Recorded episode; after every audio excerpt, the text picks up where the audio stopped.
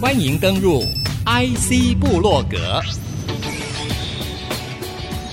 让主持人谢美芳带您链接产业趋势，遇见科学、科技、医疗与人类未来。请听阳明交大创新领航专题系列。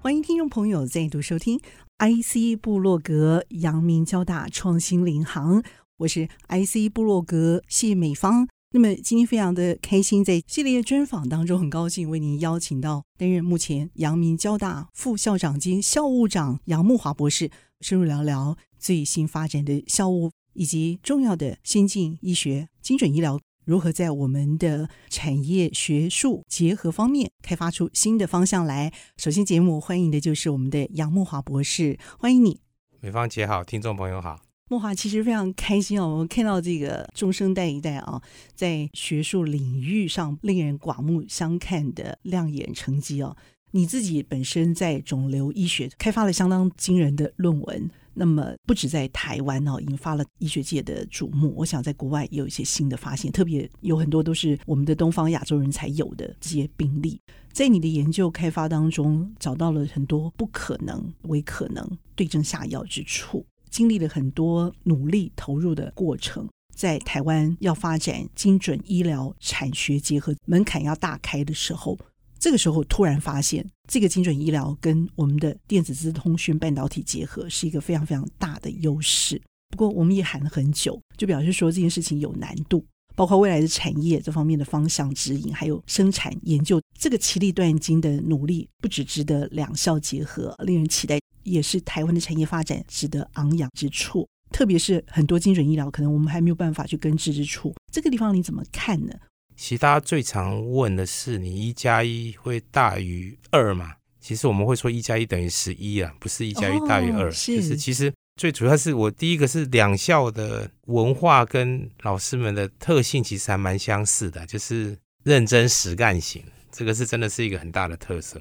那第二个是在结合的时候，其实现在刚刚好到基因大数据这个年代，其实来的并不久。就是基因体解码到基因大通量数据的成熟，到这种需要大量数据、人工智慧的处理，其实这个对于医学来说，这并没有很久的事情。所以这个时候能够跟资通讯结合，对于医学来说，这个时间点是真的是最成熟的。因为或许如果是二十年前。那个时候，其实人类的基因体可能才刚解码，定序的能力其实比较慢，通量也没有那么大。在那一个年代，其实我们能够处理的资料不像现在这么的庞大。那现在其实将来如果能够一起去建构精准医疗，那运用这种大数据的平台，对于治疗上面去做规划，我觉得很可见的未来，这个会是一个新的医疗模式啊。基因定序嘛，这个部分可以做这个结合，对，不对？其实不止基因定序，嗯、现在就是说所谓的大数据去做精准医疗，它这个资料除了基因之外，来自于各种生物的信号，比如说各种穿戴式信号，比如说体温、血压、心跳，还有各种可感受的生物讯号，还有生活习性。还有病人所有的病例，他现在最重要的是影像，因为有很多像是核磁共振、正子摄影这些影像跟大数据，还有基因，这整个都可以融合在一起。那这一些其实在过去的时候，它是属于不同的学门，那过去也比较没有能力去把这些资料整合在一起。其实，在合校之前，大概有几件事情。就是对于这种精准或数位医学已经走在前面，那有几件事情。第一个是阳明大学时代有数位医学中心，那数位医学中心本身就是为了要去因应这个时代的转变，他把很多数位化的讯息提供给医师做诊治的参考。那在交通大学这边是有数位医学办公室，那现在两校合在一起，刚好这两个单位能够当做一个在数位精准医疗、智慧医疗上面的。扮演一个领导的角色。那第二个就是将来在博爱校区这边将成立的义清医院。那这个医院将来也等于是这个智慧医疗，应该会在智慧医疗的开发上面扮演一个非常重要的角色，因为它可能就是在学校里面学研界最尖端的一些发现，那在这个场域可以去做验证。那我觉得这个义清医院的角色可能会跟一般的医学中心会有所区隔。因为它其实可能承承接的会是最尖端的智慧医疗的一个场域的验证，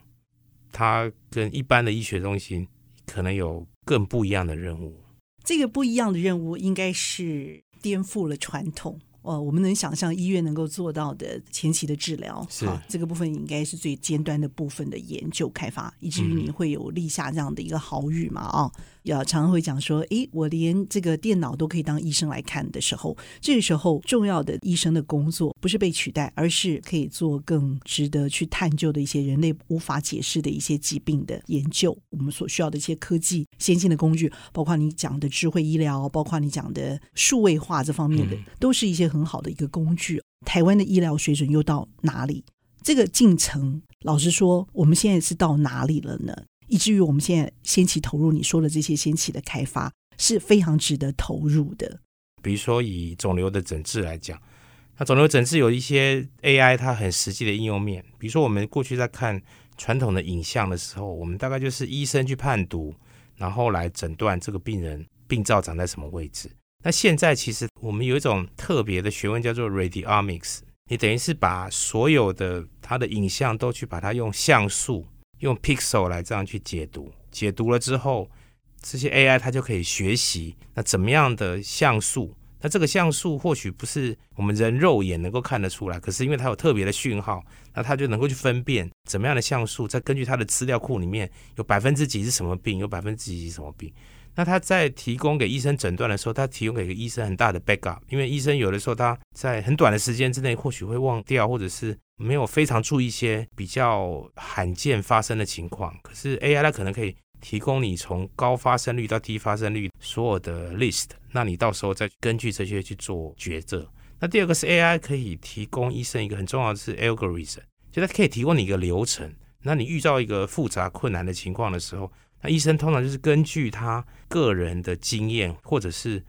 教科书，或者是共识上面的 guideline，然后去决定说他做某些事情，他要根据怎么样的次序。那其实电脑最强的就是它会提供非常好的 algorithm，让你去做这个事情的时候，其实是有非常好的标准化，而且在面对这种漫无头绪的时候，其实做这些困难的治疗或诊断。也是会很快的就能够理清头绪，所以他应该是会加在医生的经验上面，给医生一些更具有充实证据的一些资料来辅助医生的诊治。那我们在讲，比如说基因定序，资料其实是非常的大。那现在基因定序的能量越来越高，读的深度越来越多。那每一个人的基因，或许在不久的将来，在资讯工业发展到一个程度的时候。那每个人的基因，那或者都会存在他的健康云里面。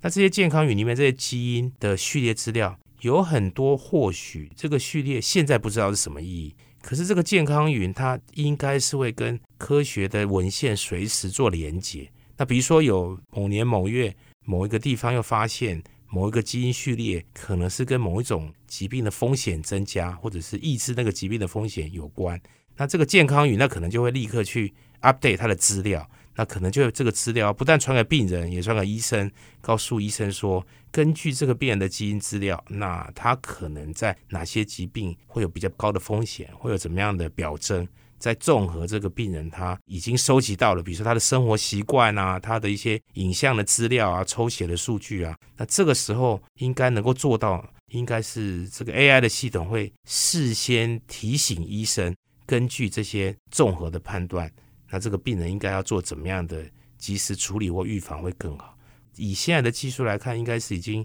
相当接近，而且并不困难。等于是说，基因体科学跟资讯科学两边是要一起进步。你当基因体科学的通量越来越大，像我们以前基因定序的时候，可能就是整团组织去定序。那现在其实单细胞定序的技术已经非常成熟。再加上现在这种三 D 模拟的技术越来越成熟，我们现在可以去做空间定序。比如说一块组织，你不只知道它单一细胞的基因表现，你还可以知道这个组织在它整个立体结构里面它的位置。那这个位置单一基因的表现会对于整个组织，比如说它的功能啊，还是它的病症有什么影响？那这些技术日新月异的在开发，在这方面未来是很值得期待。怎么值得期待啊？这个是要卖个关子啊！我们先休息一下，好不好？稍后呢，再回到我们的 IC 部落格阳明交大创新领航为听众朋友邀请到的是我们的阳明交大副校长兼校务长杨慕华博士哦，在空中和听众朋友精彩的解析。我们先休息片刻，稍后回到 IC 部落格，阳明交大创新领航。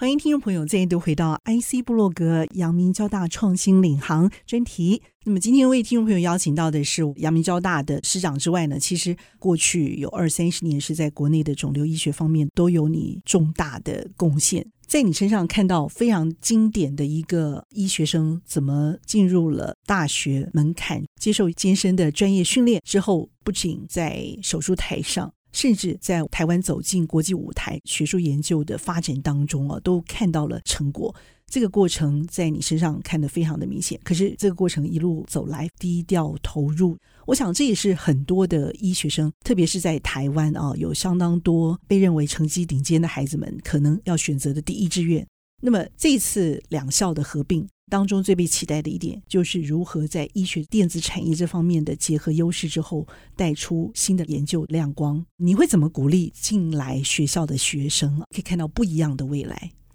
阳明交大合校之后，就阳明校区这边跟大家稍微说明。那阳明校区大概大学部主要是几个系：医学系、牙医系、药学系、医技系、护理系、生命科学系。还有物理治疗系，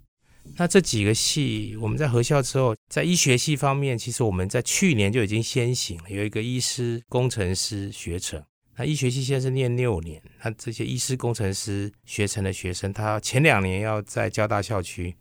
那接受完整的电子工程的训练，那两年之后要回到阳明校区继续接受完整的医学训练，那当然是特别的充实啦。但是我们也期待这一些医师工程师将来能够做一个跨领域、跨界的桥梁。举个例子好不好？比如说他可以做什么样的开发工作？他因为他具有医师执照，所以他应该还是一位医师。但是他还是医师，可是他具有工程、工学、电资的训练背景。那将来在做跨界、跨领域研究的时候，他会是一个主要的角色。比如说工程师。可能或者是电资的学者想要对生医做开发的时候，那这一群人应该是扮演一个非常重要的角色，因为他有工程工学的背景、电资的背景，但是他也受了完整的医学教育，所以这些医师工程师应该会是将来这些生医电资智慧医疗领域里面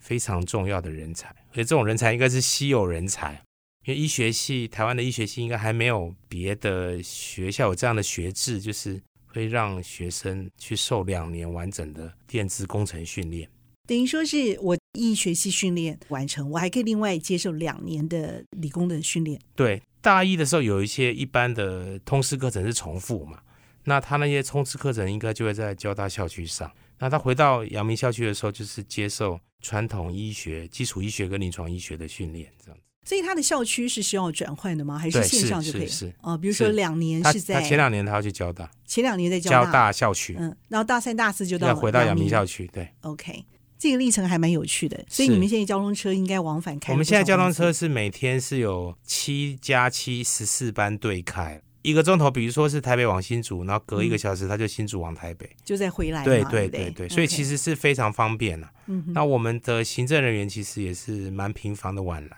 那另外就是现在，因为各种资讯科技的发达，我们要沟通当然都没有任何的阻碍，就是随时用 Line 也可以沟通，用任何的通讯软体。那但是有的时候还是需要实体的界面讨论。那在需要界面讨论的时候，因为有这些交通工具，现在还有另外一个措施的提供，就是两校区是为了要让到另外一个校区，就是原本比如说是交大校区要到阳明校区，或者是阳明要到交大校区的教职员。更能够放心在教学研究上面，我们还会特别提供住宿的方案，就是让他们如果说一个礼拜，比如说在另外一个校区去短暂停留个一天到两天，那这个现在都没有问题。所以在交通方面已经完全克服。那我们的会议大概会分成视讯跟实体两种的，这种叫做混合型了，就是有一部分的是视讯参加，有一部分是实体参加。那有的时候是全体都会实体参加。有些事情是需要见面才能够讨论，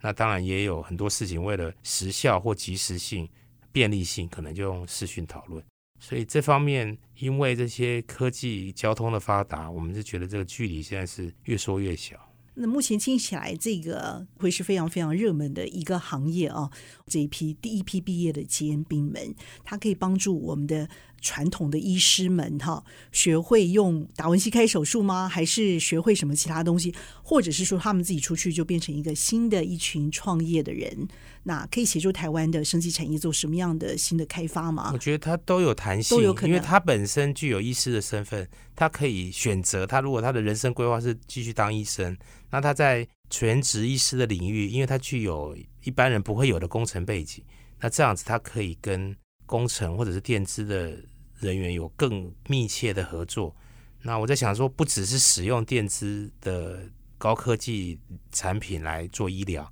应该是协助开发了。我们对这样的期待是协助开发。如果说他们因为具有跨域的特色，在电资专家们在开发生医相关医材或者是相关的新高科技产品的时候，这些顶尖的人才能够加入开发团队，甚至可以领导开发团队。那这个我觉得是训练这些特殊人才的最重要目的。那当然，他具有医师的身份，他也可以站在医师的角度，因为医师他是第一线人员，他会很了解现在医疗的需要。那这些人他就同时扮演这些角色，那我觉得应该是珍贵的一批人才。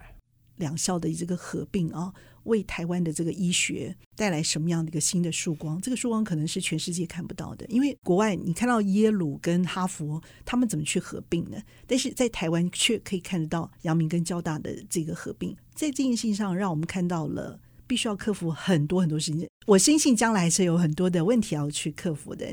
其实台湾的半导体科学、半导体工业在世界领头羊的这个位置，应该是毋庸置疑。台湾的医疗当然也是值得骄傲，但是我们当然是更期待台湾的医疗不只是在医疗照顾上面值得骄傲，我们是希望在医疗数位科技上面也能够像半导体科技这样，在世界居于领头羊的位置。我在想说，这应该是阳明交大每一份子里面心里面最大的期望。我们的医疗值得骄傲，我们的医疗品质世界顶尖。我们的半导体是是世界领头羊，就是我们希望不只是医疗品质，而是数位医疗、智慧医疗的这些尖端的发展，也能够像半导体科技一样，在世界上是领头羊。我觉得这个是阳明交大每一份子，无论他是从电资工程的背景，还是他原来是医学的背景，应该都会有一样的初衷，所以我们才会对这个学校。合并寄予这么大的期望，一定还有碰到一些未知的困难嘛？对不对？你们也团队也很清楚，他一定会摆在那里的。是，只要大家的方向是一致、同心，问题就不会太大了。基本上的方向是一致、是同心的，就好像我们合校的过程比预期中要顺利非常多。对，本来就已经很多了，但对，但是比预期中顺利非常多。那我们在合校初级的磨合也比预期中顺利非常多。那我相信未来的发展也是一样，应该在不久的将来，应该就会有令人不一样的观感。未来我在想说，因为我们在做的事情是过去也没有人做过。那其实我们阳明过去立校有一个很特别的精神，就是阳明大学就是去做一些过去人家没有做过的事情，这个是很特别。比如说我们阳明立校的时候，一开始是公费生偏向服务为主，后来阳明十字军，那我们参加了基因体。人类的染色体定序，那这些事情其实都是过去没有人做过，那我们是第一个做，和交大能够完成这种史上的壮举，这也没有人做过，所以我们觉得我们做的事情，当然一定会遇到困难了，可是因为我们做人家没有做过的事情，就我自己以生医医疗这个角度来看，是希望台湾的智慧医疗跟生技产业这边能够因为核效，能够像半导体工业一样。走在世界的领头羊的地位，这个是我们对自己的期许了。我觉得这个 合校之后的火花应该是会越来越大，所以我觉得对于一些有兴趣到这个学校里面的人来，我觉得应该是一个很特别的时机了，因为它等于是一个新的学校，在这种历史的时刻能够加入这个学校，它变成它可以成为塑造这个学校样貌的一份子。我觉得这并不是每一个时代的人都有这个机会。就好像阳明大学在最早成立，还有交通大学最早成立的时候，前面几届的校友，他的影响力一定要在这个校史上面占有非常大的关键的角色，因为他们会形塑这个学校后来的样貌跟整体的精神。那阳明大学前面几届的校友，就形塑了阳明公共卫生行政、服务、勇于创新、做尖端研究，还有偏向医疗这些很特别的一些特殊的精神。那交通大学在创立之后，当然对于半导体的贡献当然不言可喻。那我想说，在这个时候加入这个学校的学生，应该就是有机会变成。像这两个学校当初早期校友一样，变成形塑这个学校一批最重要的人，觉得这应该是一个历史性的时刻，而且并不是每一个时候去读这个学校的人都有这样的机会。在这样的一个历史性的时刻，哈，你想送给正在努力追求实践梦想，甚至他们还不晓得自己要做什么梦的，但是就是想做梦的人，甚至鼓励大家做梦都可以。你用一句话来鼓励大家。就到阳明交大。OK，我知道你们学校有开始去设立一些新的志愿出来，这也是塑造很多国内年轻人从未有过的梦想的一道大门打开，好的开始。嗯、所以永不放弃，对不对？对。好，那么也祝福我们新的阳明交大在校长带领之下，共创出不一样的年轻人的未来。谢谢我们的阳明交大副校长兼校务长杨慕华博士精彩的分享。谢谢慕华，谢谢，谢谢听众朋友您共同的参与。IC 布洛格阳明交大创新领航，我是谢美芳，我们下星期同一时间再会，拜拜。拜拜。